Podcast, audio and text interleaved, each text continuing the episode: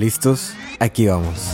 Tú puedes ser santo, tú puedes ser santo. Tú puedes ser santo, tú puedes ser santo.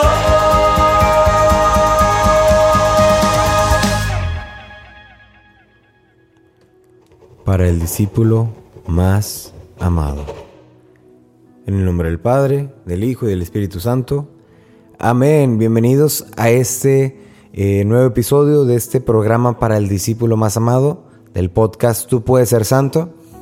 En este domingo celebramos el vigésimo quinto domingo ordinario, eh, domingo septiembre 24 de 2023. Y vamos a meditar el Evangelio que es de Mateo capítulo 20 del 1 al 16. Mateo 20 del 1 al 16. Así que los invito a que abran su Biblia, abran su misal o en, pues en su celular puedan este, obtener las lecturas de este, de este día. Antes de empezar un poquito ya de fondo con el, con el Evangelio, les quiero compartir que algo me pasó muy curioso el viernes que fui a la cárcel. Eh, fíjense que, bueno, el, proceso para mí, para, para, los viernes, cada viernes, para los que no conocen, cada viernes a las 12 de mediodía, voy a la cárcel y, comparto el Evangelio con, pues con un grupo de hombres, ¿verdad? Entonces, cada viernes es lo mismo. Llego como a las 11.55, entro a la recepción, doy mi, mi ID y bueno, ya voy pasando puertas por puertas. Son muchas puertas las que hay que pasar. Y va pasando uno y otro, ¿no? Eh, la celda a la que yo voy, yo creo que es la celda más alejada. O sea, me queda lejísimos de la puerta eh, de entrada inicial. Entonces camino mucho dentro de la cárcel hasta llegar a la celda a la que voy. Y últimamente, bueno, he estado eh, poniéndoles la serie de The Chosen y hemos estado compartiendo. Y muy bonito y todo. Total. Eh, entro este, ese viernes como de costumbre. Avanzo, ¿verdad? Eh, voy platicando con, los otros compañeros que también van a sus, a sus celdas correspondientes. Y bueno, ya nos dividimos a cierto punto. Y ya, voy caminando, voy tarareando o silbando alguna canción. Y paso por un lado de una señora y nada más hago como el, el incómodo, hey, ah, eh, pero, eh, como que uno no dice nada, pero como que saluda, ¿no? este, así voy pasando, le hago como que una sonrisa y hey, y ya. íbamos los dos a la misma dirección, pero yo iba caminando un poco más rápido. Y entonces, ese es un pasillo muy, muy largo. Y ya yo le había llevado buena ventaja y de repente me dice, todo esto en inglés, me dice, de hecho, ¿tienes un minuto? Y esta señora yo jamás la había conocido en mi vida. Le digo, sí, claro, ¿en qué le puedo ayudar? Y dice, ven, ven conmigo a la oficina. Y yo, pues para empezar, mi, primera, mi primera reacción fue de como de, duda, ¿no? De, bueno, ¿y quién es esta señora? Y si, y quién es, y por qué quiere que vaya con ella. Y, dije, ¿usted trabaja aquí? Y dice, sí, yo trabajo, eh, trabajo aquí en el área médica de la cárcel. Ah, ok. Y entramos, entramos como a la parte que es tipo hospital dentro de la cárcel y me va, eh, la voy siguiendo y hasta ese punto no hay ninguna palabra. Nada más ella va diciendo buenos días a sus compañeros. Buenos días, Rosy. Buenos días, no sé quién. Buenos días a todo el mundo, ¿no? Y entonces yo voy ahí, pues atrás de ella, pensando que a lo mejor o estoy en problemas o que ella me conoce a mí y que tiene algo que decirme sobre mi ministerio. No sé, estoy pensando muchas cosas. Eh, y ya llego a la oficina, me paro en la puerta para no, no, pues no entrar, ¿verdad? es decir, bueno, ¿qué, te puedo ayudar desde la puerta? Y me dice, pásale, siéntate. Y entonces ya me siento y cierro la puerta. Y así como que todo muy sospechoso, muy, muy, este, pues sí, como muy dudoso. Y cuando ya entro a la puerta, me dice, bueno, pues mira, lo que pasa es que estoy perdiendo la fe y se agarra a llorar. Yo, ¿qué? En mi mente yo como que, ¿qué? ¡Wow! Me dice, mira, es que estoy perdiendo la fe. Y me empieza a contar su historia. me empieza a contar la historia de, de cómo acaba de perder un primo de unos 17 años debido a cáncer. Un cáncer, una enfermedad que tiene yo creo que, no sé, 10 o 20 personas en todo Estados Unidos. Una cosa así, una cosa muy escasa. Em, y me contó también que, bueno, que ese, ese primo falleció ya. Y me contó también que otro, otro primo también eh, estaba a punto de fallecer. De hecho, los dos estaban en el mismo proceso, pero este, este, digamos, falleció primero y el otro está a punto de fallecer muy pronto ya. Y se tiene otro primo también que está también enfermo y anda no sé qué cosas y bla bla. Infinidad. Eh, tres primos que, uno que ya murió, uno que probablemente ya va a morir pronto debido a sus circunstancias, o sea, lo que le dicen los doctores, y otro que pues está enfermo, ¿verdad? Está, está, está mal. Eh, y me contaba muchas cosas y me contaba como, como decía, pues no entiendo a Dios, estoy perdiendo la fe porque no lo entiendo. No entiendo por qué los elige a ellos y no a mí. Yo, yo tengo 50 años. Ellos tienen 17, 18, 20. O sea, ¿por qué no me escoge a mí? Y decía, y bueno, uno de mis primos, su, último deseo antes de morir era conocer la playa y no ni lo pudimos llevar porque murió antes de eso. O sea, ¿cómo Dios no le puede conceder ese deseo a una persona eh, en estado terminal? Se preguntaba la señora y yo escuchando, escuchando. Eh, para mí todo eso era muy, muy interesante, pero al mismo tiempo muy eh, impactante. Una que esta señora con audacia, con valentía, pues se acercara hacia mí, una persona que nunca hemos hablado, jamás, nunca he hablado con esta señora, pero se animó a decirme, ¿tienes un minuto para hablar conmigo? Y yo sí.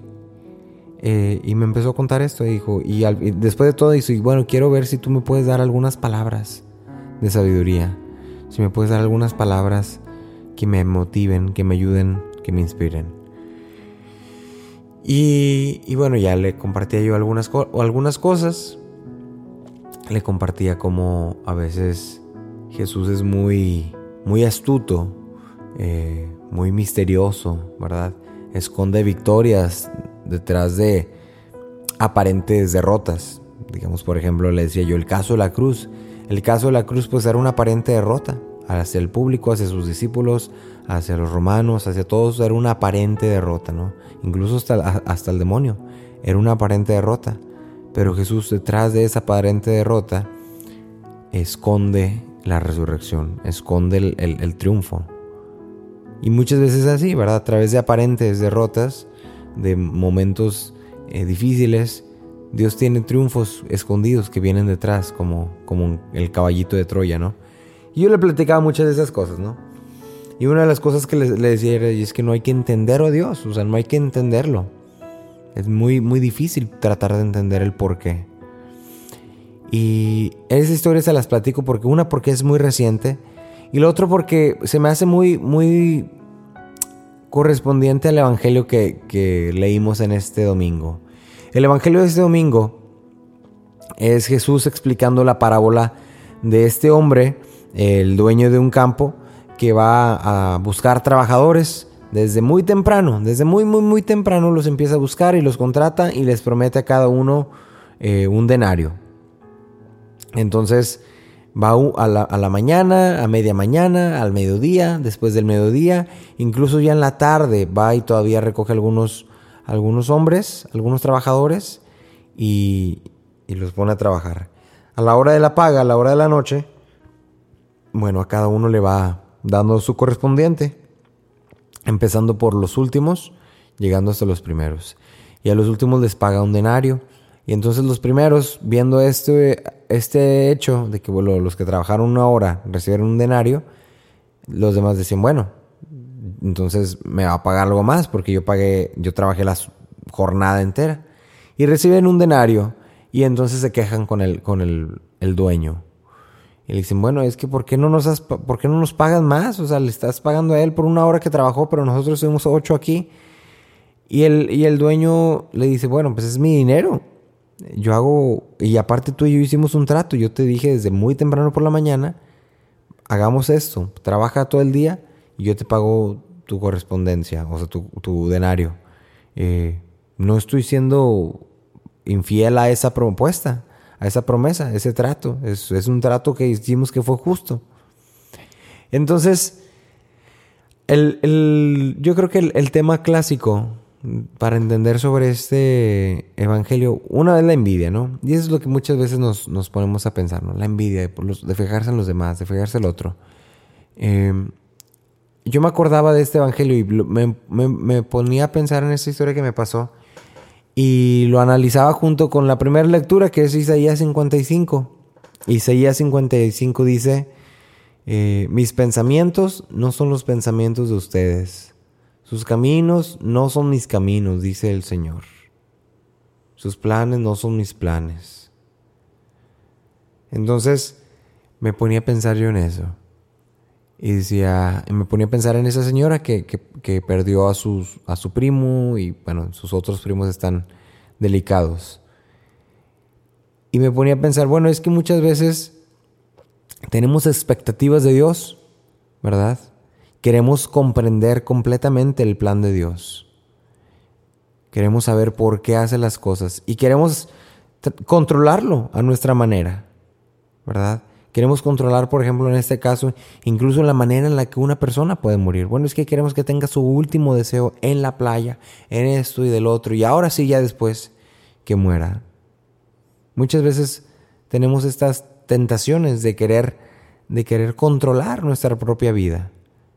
Eh, y nos fijamos, eh, nos damos cuenta que, que, cuando se trata del Señor, pues no es así, no es así. O sea, Él, él tiene unos planes muy diferentes para nuestra vida. Entonces, me lo relacionaba mucho por eso de, que mm, este señor, el dueño de, esta, de este campo que pagaba a los trabajadores, pues lo que él quería, ¿no?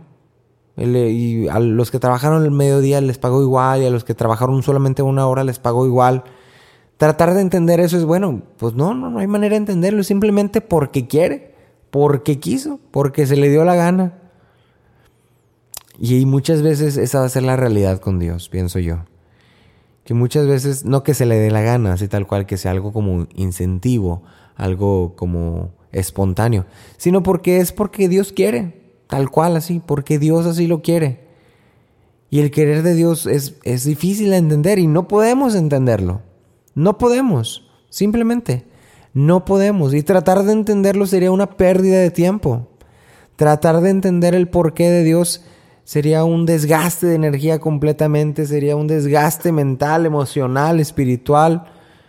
Sería imposible, imposible pero aún así tratamos de entender y nos ponemos, nos ponemos de fijados. Bueno, Señor, y explícame por qué a esta persona sí le pagaste un denario por una hora y a mí no. Y así nos ponemos a pensar en los planes de Dios. Bueno, explícame, Señor, por qué este niño de 16 años tuvo que morir y yo que tengo 50 todavía no muero. o sea, o explícame, Dios, por qué este, yo no puedo tener hijos, pero esta familia ya tiene ocho. Explícame Dios por qué eh, sigo soltero, sigo soltera. Y esta persona que, no sé, no valora el, sacramento, el matrimonio, lo que tú quieres, ya se casó. Ya tiene hijos o lo que tú quieras, o ya hasta se divorció dos veces. Explícame, Señor. Y muchas veces quedamos en esa trampa de demandarle al Señor que nos, que nos explique. Como estos trabajadores van y se quejan con el, con el dueño. Van y se quejan y le, le, le demandan que, les explique. ¿Qué pasó? ¿Qué pasó? ¿Por qué? Yo creo que ese es el, es una de las cosas que tenemos eh, muy en común, que hacemos muy, muy comúnmente en nuestra oración, en nuestra vida, vida diaria. Le, le preguntamos a Dios, ¿por qué? ¿Por qué? ¿Por qué? ¿Por qué, Señor? ¿Por qué? Y pocas veces preguntamos el para qué, y eso suena muy cliché, pero es, es, verdad. Siempre preguntamos el por qué. ¿Por qué, Señor? ¿Por qué? ¿Por qué esto? ¿Por qué el otro? Cuando pudiéramos entonces preguntar el para qué. Bueno, ¿y para qué me puede servir esto? ¿Para qué ayuda esto? ¿Para qué? ¿Qué puedo, qué puedo hacer con esto que me está pasando? ¿Qué puedo hacer con esto que estoy recibiendo? ¿Qué puedo hacer con esta emoción que estoy sintiendo? ¿Qué puedo hacer eh, a raíz de esto, este acontecimiento? ¿Qué, ¿Qué, puedo empezar? ¿Qué puedo terminar?